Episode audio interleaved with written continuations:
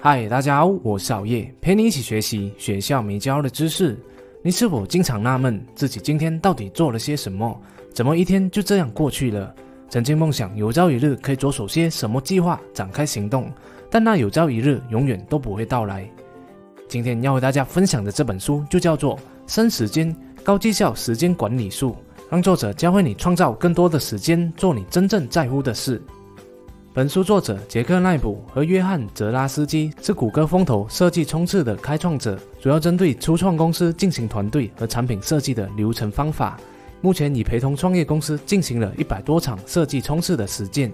根据从设计冲刺所摄取的教训，他们花费了数年的时间，以自己的习性和惯例进行实验，总结了将活力、注意力和时间最大化的方法，并写在了这一本书里面。今天豪业将会和大家分享书中七个有效生出更多时间的方法，让你在日常生活当中创造更多的时间来做你真正在乎的事。无论是享受天伦之乐、学习语言、打造副业、写小说等等，腾出更多的时间去做那些以前我们始终都抽不出时间做的事情。事不宜迟，我们马上来开始吧。第一，避开时间陨石坑。数十万年前，有一颗宽一百五十尺的陨石撞击在地球的表面，撞出了一个直径大约一里的陨石坑。而这一个陨石坑竟然是陨石的三十倍之大。在现实的生活当中，那些小小的分心就像是陨石一样，会让我们掉进时间的黑洞。你可能原本只是打算花两分钟的时间在社交媒体上发布一则贴文，但接下来你看到了通知，所以又花了五分钟来回复留言。然后又看到了朋友分享了某一篇文章，最后又花了十分钟的时间来阅读。原本的两分钟就像是坠落在地球上的陨石一样，不断的把你的时间给吃掉了。那么我们要怎样察觉并避开这些陨石坑呢？一开始我们可以这样来练习：事先预想并写下，在做这件事情的时候，周遭会有可能出现哪些诱惑。例如上面的例子，回复留言和看朋友分享的贴文就属于诱惑。当你事先在大脑预想过这些诱惑，那么当诱惑出现的时候，你马上就能察觉并且避开了。当然，在很多的情况下，我们并不可能事先预想到所有的可能性。所以，当你下次发现自己掉进了时间黑洞，回过神来的时候，就要马上记录下这一件黑洞习惯是什么：是看小视频、看好夜，还是跳棺材舞呢？这样做，当下次同样的场景出现的时候，就可以保持警惕了。要记得，你能躲过越多的陨石坑，你就越能自主掌握越多的时间。第二，取消吃到饱，改用单点制。串流媒体订阅就像是随时吃到饱的分心百会一样，会让你为了不想浪费订阅所支付的钱，而一直吃，一直吃，直到撑爆肚子为止。试着取消订阅串流影音服务，例如 Netflix、HBO 或是有线电视频道等等，因为这些订阅制的服务很容易让你一直看下去，没有节制。回过神来，就过了一个下午了。如果想要休闲娱乐的话，可以一次租一部电影来看，因为通常一部电影的时间就大约只有两个小时而已，不会让你一看再看。让自己从让我看看上面有什么的这一个想法，改成什么影片是我想看的角度来出发，可以让我们更有节制的来享受娱乐。第三，增加上瘾的习惯阻力。你手机里的社群媒体是否是一直保持着登录的状态呢？当我们使用电脑网页登录时，也会经常跳出是否要记住密码这样的一个讯息出来，好让我们下次不用再重新输入密码。这些功能虽然看似很方便，但往往会让我们浪费更多的时间在刷社交媒体上。现在就请你拿出你的手机，将社群媒体登出。当下一次想要刷这些 App 的时候，看到需要登录账号密码，可能就会因为太麻烦而不想刷了。又或者可以将它们从你的手机直接删除，需要使用的时候再到浏览器去登录。这个方法可以预防你在无聊的时候无意识的使用这些社交软体。在桌面电脑方面，也可以上网找一些插件来阻碍这些经常会让你上瘾的网站。Blockside 和 Forest 就是好业喜欢使用的两个主力插件。第四，少看新闻。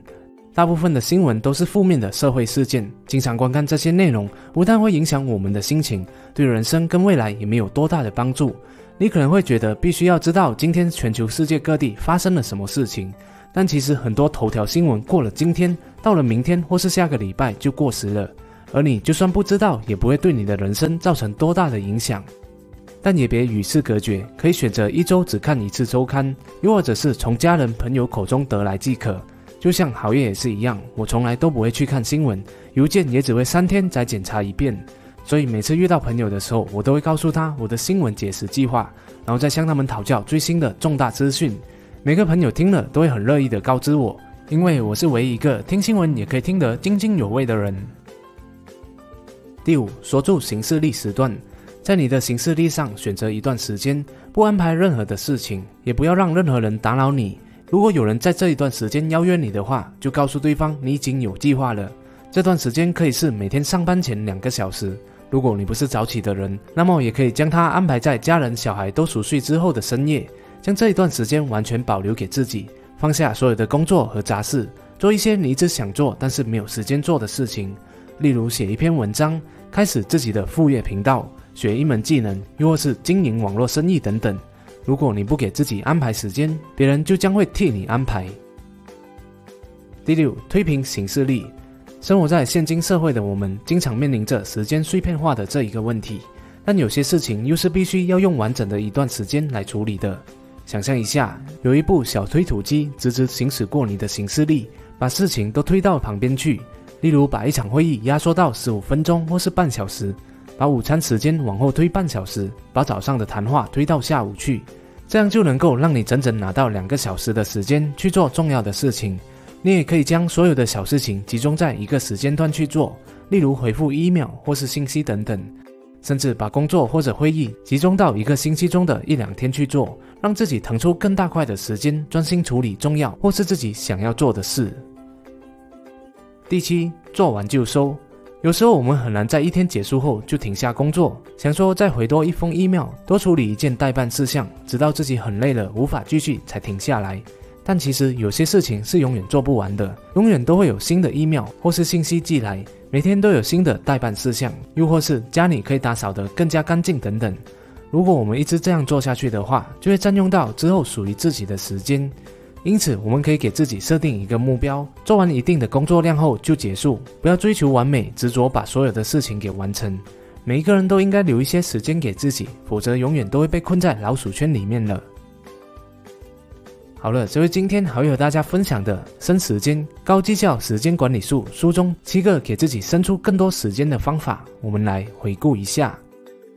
第一，避免时间陨石坑，事先预想需要避开的时间黑洞，不让自己不小心被吸走。第二，取消吃到饱，改用单点制，安排适时的娱乐，不让自己陷入无止境的追剧之路。第三，增加上瘾的习惯阻力，夺回时间自主权。第四，少看新闻，其实很多事都是与你无关的。第五，锁住行事历时段，安排一段完全属于自己的时间。第六，推平行事历，将行程和工作集中，留一段完整的时间给自己。第七，设定具体的工作量，做完就收，不让自己掉入老鼠圈里面。最后，好爷爷想要知道，在观看这一个影片的你，又有什么超级实用的生时间小技巧呢？请你在下方留言，让我们可以互相来学习和交流。谢谢大家观赏，今天的说书影片就讲到这里了，希望可以给你带来启发。如果你想要追踪好爷更多的私生活的话，也欢迎大家来关注好爷的脸书和 IG 哦。我们下一集再见。